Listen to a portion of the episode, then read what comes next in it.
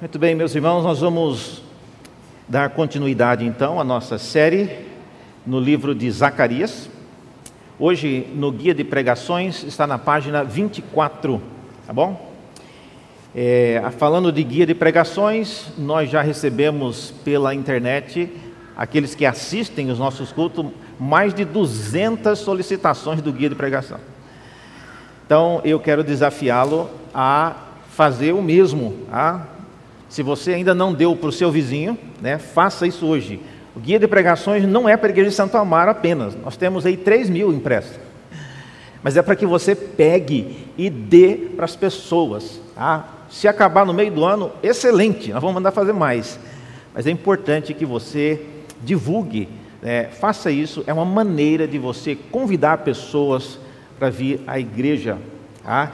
E vamos então abrir no livro de Zacarias, no capítulo 1.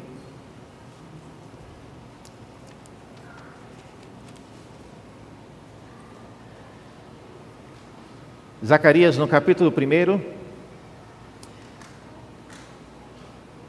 O livro de Zacarias, meus irmãos, é um livro complexo, essas visões são muito difíceis, então eu de todo o coração recomendo que você, se você não trouxe o seu guia de pregação, olha, tenha o hábito de anotar, tá? tenha o hábito de anotar, é importante até para que você depois é, volte na gravação e veja alguma coisa que você falou: olha, eu via o pastor falando aquilo, eu queria encontrar de novo porque eu achei interessante, ou eu discordei, eu queria voltar naquele ponto. Então, anote, crie o bom hábito de tomar nota daquilo que você ouve. O profeta Zacarias, então, no capítulo 1, nos versículos 18, olha só o que a Bíblia nos diz. Levantei os olhos e vi, e eis quatro chifres. E eu perguntei ao anjo que falava comigo: O que é isso? E ele me respondeu: São os chifres que dispersaram Judá, Israel e Jerusalém. E o Senhor me mostrou quatro ferreiros. Então eu perguntei: O que é que eles vêm fazer? E ele respondeu: Aqueles são os chifres que dispersaram Judá, de maneira que ninguém pode levantar a cabeça. Mas estes ferreiros vieram para os amedrontar, para derrubar os chifres das nações que levantaram o seu poder contra a terra de Judá e para espalhar. Até aqui a palavra de Deus. Vamos orar mais uma vez? Ó Deus, abençoa-nos com a compreensão da tua palavra. Não somos capazes de entendê-la por natureza, precisamos que o teu Espírito, aquele que inspirou esta palavra, possa agora também nos dar compreensão da mesma. Ajuda-nos também a ouvi-la como palavra tua, ajuda-nos a crer naquilo que o Senhor está nos dizendo nesta hora. Pedimos isso e oramos em nome de Jesus. Amém. Meus irmãos, então Zacarias, como nós já temos visto, é uma, um livro que tem várias revelações e essas imagens que ele vê, nós já falamos sobre isso, são imagens que ele teve durante uma visão à noite. E nós estamos aqui tentando entender o que exatamente significa essas coisas que Zacarias viu.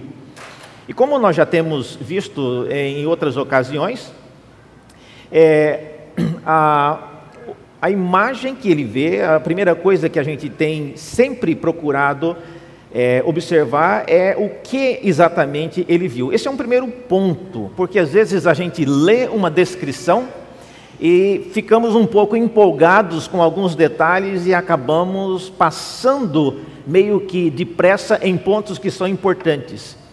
Então, vamos começar como sempre temos feito, e eu reconheço é, essa dificuldade, mas é importante que você, eu já falei sobre isso antes, que você acompanhe aquilo que a, o relato bíblico está falando. É, várias vezes, às vezes, eu me sinto interessado e desafiado a conhecer algumas coisas Mas parece que o texto não está interessado naquilo e eu fico, obviamente, ah, frustrado, mas é parte da disciplina de quem quer estudar a Bíblia seguir a direção em que a narrativa está indo. Do contrário, você vai ficar preocupado e envolvendo-se com coisas que não são importantes. Então vamos começar vendo. E eu queria que, à medida em que eu é, mostrasse, você tivesse a sua Bíblia aberta para nós conferirmos. Então, como temos feito, vamos agora entrar na visão do profeta. Ah, então aí está o profeta. Primeira coisa que o texto fala é que ele levantou os olhos, ele viu chifres. Ah, é dito que são quatro chifres. Geralmente animais têm dois chifres, ou às vezes o rinoceronte tem dois, mas um na frente e outro atrás. Unicórnio não existe, né? Perdão para as crianças aí, mas unicórnio tem um chifre só. Mas ah, aparentemente o texto está falando de chifres isolados e não é, um animal com quatro chifres ou dois animais, cada um com um par de chifres. Não é. O texto não fala sobre isso, e aí eu já estou dizendo, não vale a pena, irmãos, você entrar no detalhe, era chifre de boi, era chifre de vaca, era... não vem ao caso, era chifres. Ah? Se era de um animal ou os quatro chifres na cabeça do mesmo animal, também não faz diferença, o texto parece não estar interessado nisso. E aí na visão, os chifres aparecem, e o profeta, obviamente, pergunta: o que é isso? Ah, essa é a pergunta que o profeta faz. Ah, é óbvio, o profeta conhecia chifre. Ele não está vendo aqui algo que ele nunca viu na vida. Ele conhece chifre. O que ele não sabe é o que, que significa quatro chifres que está sendo mostrado para mim aí. É isso que ele não entende. Então, essa é a pergunta inicial. E aí, como nós vimos na outra semana, tem um anjo que conversa com ele. Parece que é a pessoa que está sendo o mediador e explicando algumas coisas que ele está vendo. Então, o texto diz que o anjo que falava comigo, ele respondeu: são os chifres que dispersaram Judá, Israel e Jerusalém. Ah? Então, possivelmente, então, o texto não está falando somente de chifres, mas esses chifres, conforme a explicação dada pelo anjo, tem a ver com líderes poderosos das nações que foram responsáveis por dispersar Israel, Judá e Jerusalém. Então, aparentemente é isso que o texto está falando. Mas não, não vamos entrar em interpretação agora. A visão continua, e depois dos chifres, diz o texto, que ele viu quatro ferreiros. Bom, ferreiros, irmãos, não é a mesma coisa que serralheiro. Então, se você está pensando aqui no Marcos Reginaldo, não é. O Marcos Reginaldo não é ferreiro, ele é serralheiro. Ferreiro são pessoas que no mundo antigo tinham a arte e a habilidade de trabalhar com o ferro esquentado no fogo e depois eles moldavam com algum tipo de marreta. E aí, na melhor da minha, não foi eu que desenhei isso, mas é, é uma melhor representação de um ferreiro, alguém trabalhando na bigorna com uma marreta, a fim de que pudesse moldar, seja lá o que ele estivesse fazendo com aquele ferro. E aí, obviamente, a profeta Zacarias vê aquilo e ele faz a famosa pergunta: o que é que eles vêm fazer? Essa é a pergunta que ele faz. Tá? Então, se ele faz essa pergunta, o que é que eles vêm fazer? É porque Zacarias sabe quem são os ferreiros, sabe o que um ferreiro é, é, é diferente, por exemplo, de um serralheiro, ele não está com um machado na mão. Então, ao ver um ferreiro, Zacarias sabe exatamente aquilo que ele está vendo. E eles, ele pergunta é o que, que eles vieram fazer. A relação entre ferreiros e chifres não está clara. Ferreiro trabalha com ferro, não trabalha com chifre. Então, qual é a relação? Se ele está vendo a visão dos quatro chifres e os quatro ferreiros, então o que é que um vai fazer com o outro? Então, aí vem a pergunta que é, ele faz também, e a pergunta ela é respondida nos seguintes termos: Aqueles são os chifres que dispersaram Judá de maneira que ninguém pode levantar a cabeça. Mas estes ferreiros vieram para fazer algumas coisas. Primeiro, vieram para amedrontar, para derrubar o chifre das nações que levantaram o seu poder contra a terra de Judá e também para espalhar. Observe, se você tiver com a caneta, observe essa palavrinha aqui, ó. É levantar a cabeça. Essa palavra é importante, guarde, porque ela vai aparecer já já na, na, no sermão aqui, e ela é importante. Então, ah, esses ferreiros vieram fazer com que pessoas que um dia colocaram, subjugaram Jerusalém, Judá Israel numa posição de prostrados diante é, da terra, ah, isso vai ter uma justificativa. E além disso, ah, o texto diz que eles vieram para fazer três coisas. Primeiro, eles vieram para amedrontar. Olha só, os ferreiros vieram para colocar medo. Medo em quem? Nos líderes poderosos que se levantaram para destruir, levar cativo e derrubar a cidade de Jerusalém. Segunda coisa, eles vieram também para derrubar. Ah, é o que o texto diz: derrubar os chifres desses, dessas nações. E em terceiro lugar, eles vieram também para espalhar. Então, são três coisas que, na resposta que o, o Senhor dá, o anjo dá a respeito desses ferreiros, é isso que eles vieram fazer. Bom, agora nós já temos aí uma, uma descrição, uma visão mais clara do que significa, pelo menos, esses chifres e esses ferreiros. E nós estamos focando somente naquilo que os ah, os, os, relatos, aquilo que o anjo disse ou aquilo que o Senhor disse na é, descrição. Mas ah, o que, que nós podemos ah, aprender disso, irmãos? A, a, questão é como, como é que essa visão dos ferreiros e dos chifres pode ter algum significado para nós que vivemos hoje. Afinal de contas, a Bíblia não é um livro para você ler só para como entretenimento. Tem nada para fazer hoje? Deixa eu ler alguma coisinha na Bíblia. Não, a Bíblia não é para isso.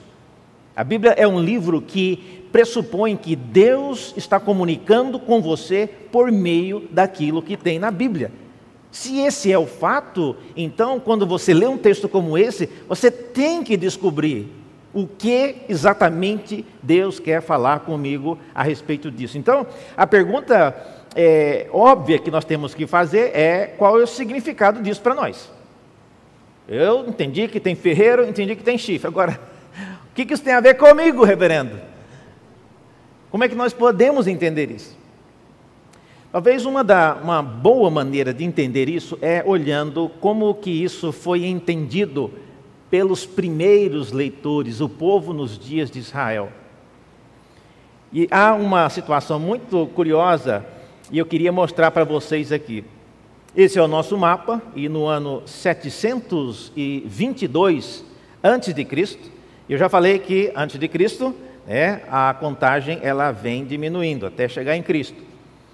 722 foi o ano em que a cidade de Samaria, do Reino do Norte, foi levada cativa pelo exército assírio. E só para lembrar, o nosso Zacarias, ele vem bem depois, ele está em 520, 200 anos para frente. Tá? Mas aquilo que Deus está falando para Zacarias tem a ver com essas coisas que passaram. Então, em 722, saiu um rei lá de Nínive e veio até a cidade de Samaria. E nessa vinda, ele chegou ele destruiu, ele derrubou, ele matou e fez várias coisas que não vou comentar aqui pela presença de crianças, mas isso que ele fez ficou registrado em um monumento chamado ah, o Obelisco Preto. Depois, se você quiser procurar no Google isso aí, é muito interessante a história desse obelisco, como que ele foi é, encontrado. Esse obelisco está hoje no Museu Britânico eu visitei esse obelisco e vi, ele é maior do que eu, irmãos, mais ou menos dessa altura assim, ah, é, em um mármore preto. E esse obelisco foi erigido para contar a história dessa invasão de Nínive sobre a cidade de Samaria e outras na redondeza, não é só sobre Samaria. E nesse obelisco é, há uma, uma, um pedacinho dele, porque ele tem várias cenas que aparecem. Em uma dessas cenas, você tem aí a descrição né, de uma cena. Eu sei que está meio difícil de entender porque é o granito, mas alguém desenhou isso. Aqui fica mais fácil. Então, o que aparece nesse obelisco é, como vocês estão vendo, tem alguém aí que está no chão, como se fosse um cachorrinho ali, ele não está cheirando o chão, ele está, obviamente, numa posição de humilhação, ele está se curvando diante de alguém. Ah, se você olhar mais de perto, então, você verá, e eu tenho a triste notícia para dizer que esse que está curvado aqui é o rei de Israel. Essa é a única, a única descrição que aparece a imagem de um rei de Israel numa lápide e num monumento de outras nações.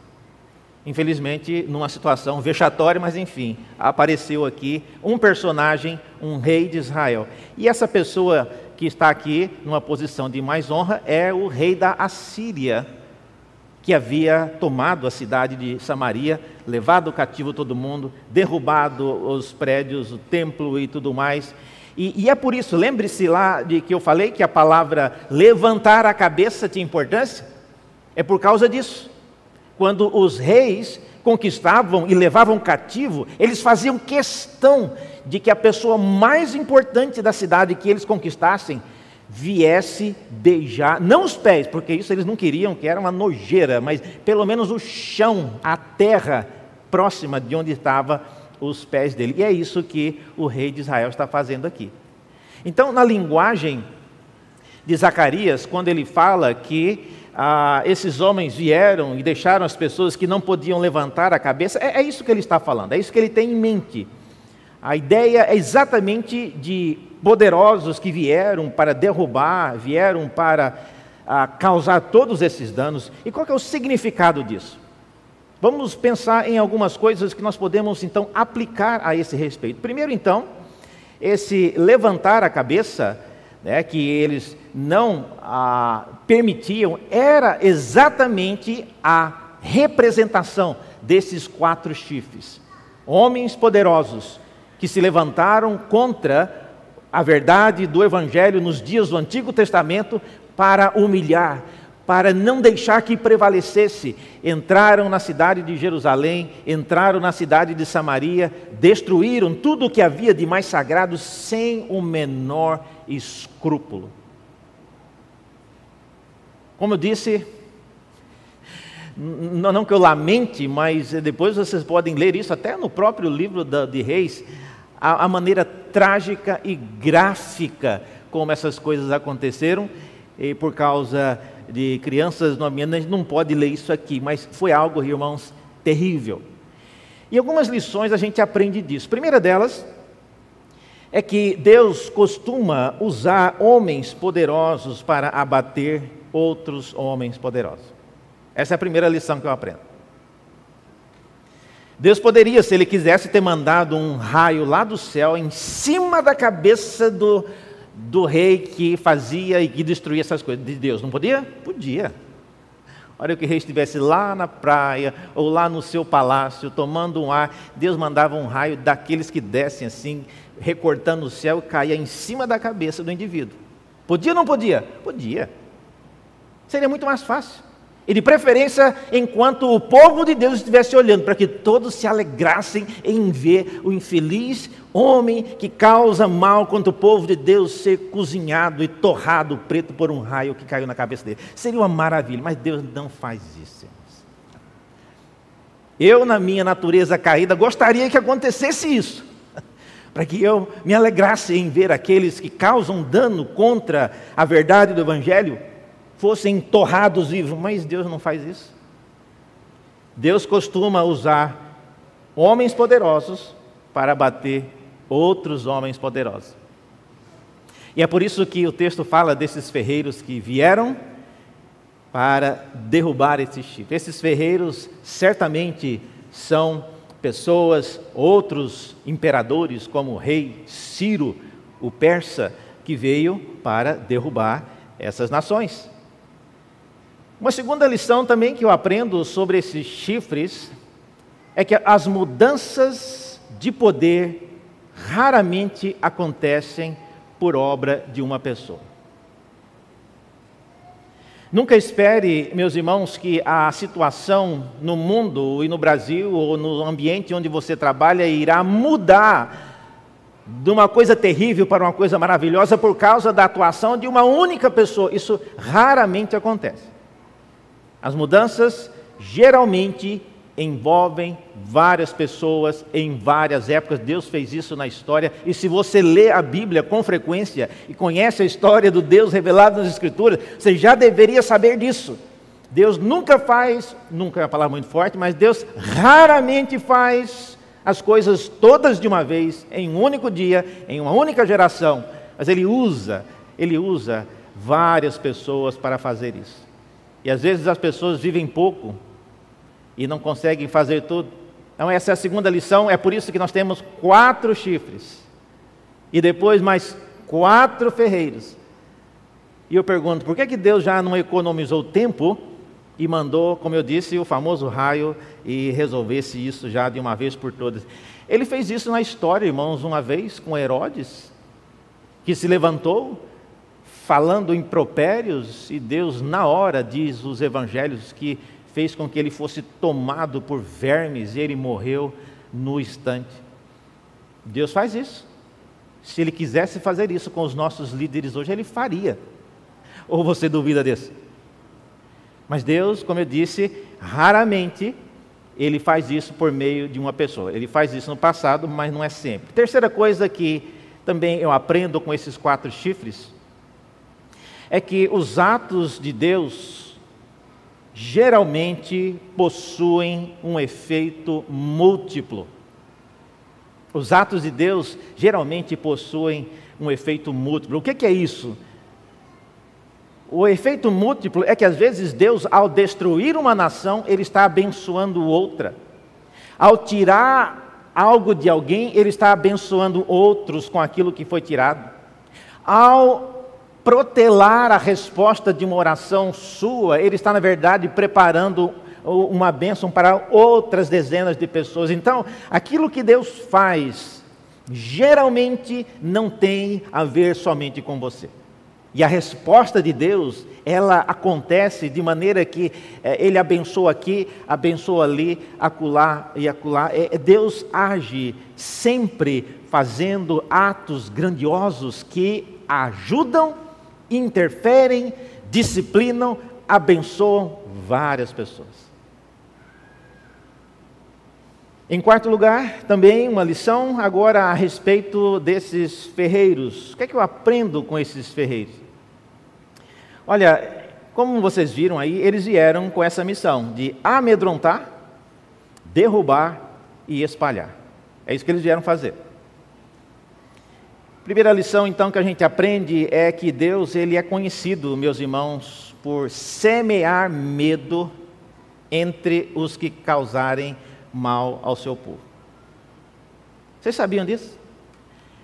Eu não vou repetir todos os episódios, mas várias vezes nas Escrituras você encontrará Deus semeando pânico, semeando pavor entre os inimigos, de modo que eles não conseguiam mais é, pelejar contra Israel, dado o, o medo. Isso aconteceu várias vezes na época dos midianitas, na época é, do período já no, na, em Senaqueribe, é, vários momentos, nós temos esse relato de Deus semeando pavor no acampamento do inimigo, e aquilo acabou comprometendo a habilidade deles de lutar.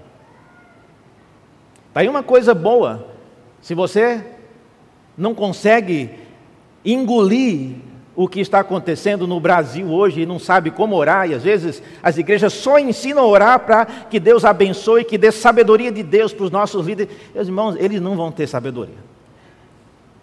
Eu não oro só para que Deus dê sabedoria aos nossos líderes, não. Eu oro também, mas eu oro assim: Deus, semeie medo nesse povo. Porque esses líderes, eles são grandiosos, mas eles não sabem lidar com medo. Eles não sabem lidar com. E quando eu falo medo, é medo de coisas que eles não dominam. Tudo está planejado, tudo está pronto, todas as suas artimanhas estão já preparadas e alguém é acometido com uma doença terminal. E agora? Ou um filho é sequestrado. E agora? Isso foge do controle deles. E Deus, não é que ele se deleita, mas ele faz isso constantemente. Ele semeia medo. Daí uma coisa que líderes poderosos não sabem lidar é com situações que lhes colocam em situação de medo. Segunda coisa que eu aprendo ainda sobre isso é que Deus é conhecido por causar a queda dos maiores símbolos de poder de uma nação. É isso, irmãos, que me faz dormir em paz. Eu não me preocupo muito se presidente Jair ou presidente Luiz, quem foi eleito, quem não foi. Olha, irmãos, Deus consegue derrubar qualquer um. Nenhum dos dois valem lá muita coisa diante daquilo que Deus pode fazer. Mas lembre-se disso: o nosso Deus, o Deus revelado nas Escrituras, ele é conhecido por fazer cair, por causar a queda de, dos maiores símbolos do poder de modo que as pessoas ficam envergonhadas. Houve uma batalha, depois vocês podem procurar a famosa batalha de Carquemes. A pena que eu não coloquei aqui o nome, mas Carquemes, hoje é a cidade da Casimira. Mas no ano 605, Deus movimentou a Babilônia, juntamente com o Egito, e também tropas dos Medos, os três vieram para lutar contra a Assíria, que era na época a maior potência militar. E nessa batalha, que aconteceu no ano 605 a.C., na cidade de Carquemes, o Egito, quando passou com as suas tropas pela cidade e pela região de Judá, o rei Josias, que não foi convidado para a batalha, Interessante, né? Olha só como Deus faz coisas, irmãos, e vai destruir o grande, o maior de todos os poderosos da época, que causou mal a todos, que causou é, dor e matou muita gente, destruiu, implementou uma ideologia totalmente contrária à vontade de Deus, e agora é o momento de ir lá matar esse homem, e Deus não convocou ninguém do povo de Israel. E Josias, vendo aquilo, sentiu-se meio enciumado. Eu tenho que ir lá. E ele foi para a batalha. E o faraó da época, isso que eu estou falando para vocês, está registrado no livro dos reis. O faraó da época disse: Josias, volta para casa, essa batalha aqui não tem a ver com você. Eu só estou passando no território de Judá. E Faraó, inclusive a Bíblia dá o nome dele, chamava-se Faraó Neco. E o Faraó Neco disse: Deus me revelou que é para você voltar para casa. Ah, na hora que ele falou isso, Josias falou: é, agora eu sei que você está mentindo, porque Deus não ia revelar uma coisa para uma pessoa pagã. Josias foi para casa, o que, que ele fez? Foi lá, pegou uma fantasia, uma peruca, disfarçou de outra pessoa e voltou para a batalha. E a Bíblia diz, irmãos, que os guerreiros flecheiros atiraram flechas para o ar assim ao esmo. E ela foi, subiu e caiu em cima de quem? Do Josias. Então, morreu por ser teimoso e por não aceitar que Deus poderia e faria a queda de homens sem precisar que eu e você, sem precisar que o povo de Deus se metesse com aquilo. Irmãos, às vezes eu olho para a maneira como as pessoas ainda estão iradas com a questão lá do presidente Luiz e do presidente Jair. Isso tem que passar, meus irmãos. Se Deus quiser derrubar qualquer um deles, Ele vai fazer, e certamente, olhando para a história, eu, eu creio que Deus não vai chamar ninguém de vocês. Não quer dizer que você seja proibido de ir em qualquer manifestação, pode ir. Mas não creia, não crie a expectativa de que você será usado por Deus para colocar a espada e matar aquele que é inimigo das, da verdade do Evangelho. Geralmente, Deus não faz isso usando seu povo.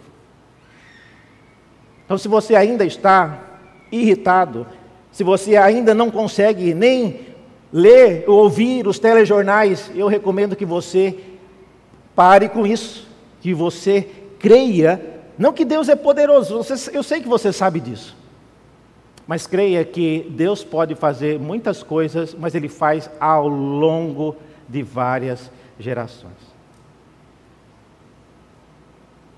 Por último, Deus também é conhecido por suas estratégias de espalhar. Ele é mais conhecido por espalhar do que a juntar. Sabia disso? Isso aqui às vezes vai até contra a igreja. Que a igreja pensa num grupo que gosta de juntar. Mas espalhar nós somos fracos nisso. A gente só quer ficar junto. Mas a igreja, se você olhar para a história da igreja, como que Deus lidou com a igreja ao longo da história, você vai ver que em vários momentos Deus espalhou o seu povo. A, própria cidade de Jerusalém, quando foi levada cativa, e Samaria pelos assírios, isso acabou sendo uma benção, irmãos. Hoje você tem judeus espalhados por toda a região da Rússia, da Ásia, por causa dessas dispersões. É bom estar aqui na igreja? É ótimo. Mas Deus quer que você use esse momento só mesmo para recarregar as suas pilhas e sair daqui começar a sua missão de ir e levar o Evangelho às nações. Bom, o que, nós podemos concluir disso? Quais conclusões nós podemos tirar dessa segunda visão? Primeira conclusão: Deus derruba, esmaga e espalha aqueles que se levantam contra a verdade do Evangelho de modo lento, meus irmãos. Ponha isso no coração. Deus não vai fazer você ver a criação, a queda, a consumação, tudo da sua geração. Por, por que, que ele faria isso? Então, Deus esmaga, Deus derruba e Deus espalha, mas ele faz isso de forma lenta. Então, não, não, não se preocupe, não deixe o seu coração ficar magoado com essa relia aí entre os candidatos Jair e o candidato Luiz. Isso aí tem que passar, irmãos. Isso aí é uma historinha que logo, logo é, Deus está rindo disso há muito tempo e nós estamos aqui ainda preocupados.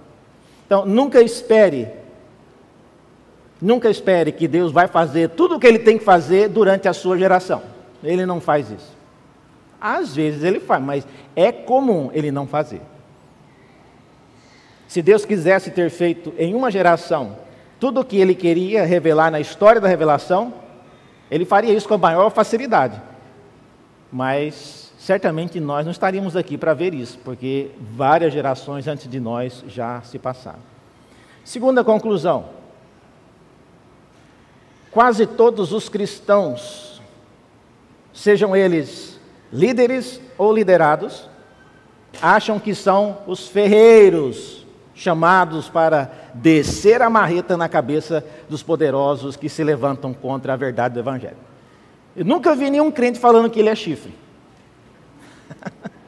ah, reverendo, eu, eu, sou marreta. Olha que só, só me deixar, se, se, eu, se eu tivesse a chance, eu pegaria a minha marreta e acabaria com esses líderes que se levantam contra a verdade do Evangelho. Olhando a história, irmão, novamente, quando você lê a história da Bíblia, Deus raramente usa seus servos para destruir poderosos. Deus usou, por exemplo, o rei Ciro, que não era nem crente, para trazer o povo, para derrubar o poder da Babilônia e para trazer o povo de volta para Jerusalém. Ele não usou Davi, ele não usou Salomão, ele não usou Ezequias, ele não usou Neemias, ele usou esses homens poderosos. Então, não, não, não imagine que você vai ser sempre a marreta de Deus. Geralmente, pode até ser que seja, mas geralmente Deus não usa pessoas do meio do povo dele para ser as grandes marretas, os grandes ferreiros que irão quebrar os chifres das nações. Então, se você tem essa expectativa, Eu não quero dizer que nunca, nunca é uma palavra muito forte, mas olha, raramente Deus vai usar você para ser aquele que dará a marretada final. Em terceiro e último lugar, o objetivo dos ferreiros de Deus não é destruir os poderosos que você gosta ou não gosta, mas sim colocar debaixo dos pés de Cristo todas as coisas, tanto as do céu como a da terra. Talvez, irmão, seja por isso que Deus não deixa que nenhum de nós não dê uma marreta na mão de cada um de nós para sair derrubando aqueles que nós não gostamos. Porque no final do dia, o que Deus quer não é deixar você feliz. Ele quer trazer todas as coisas debaixo do senhorio de Cristo. E se nós não conseguimos nos alegrar com isso, nós precisamos então rever o modo como nós conhecemos, amamos e servimos o Deus revelado nas Escrituras. Vamos orar? Senhor, obrigado pela tua palavra. Obrigado porque o Senhor tem, de fato, lutado nas regiões celestiais, fazendo coisas inimagináveis. Não deixa, Deus, que o ódio e a irritação tome conta e roube de nós a motivação para trabalhar, para te servir, para servir o teu povo, para servir o mundo, levando a verdade do Evangelho onde quer que estejamos. Mas dá-nos, ó Deus, a vida de alguém que é temente a Ti e que conhece as coisas que o Senhor faz. E vendo na Tua palavra, nós sabemos que o Senhor não é um Deus que está com pressa de nada, mas é um Deus que quer a cada dia mostrar-nos a supremacia do Teu Filho Jesus, aquele que efetivamente luta todas as importantes e as maiores batalhas. É em nome dele que nós oramos. Amém.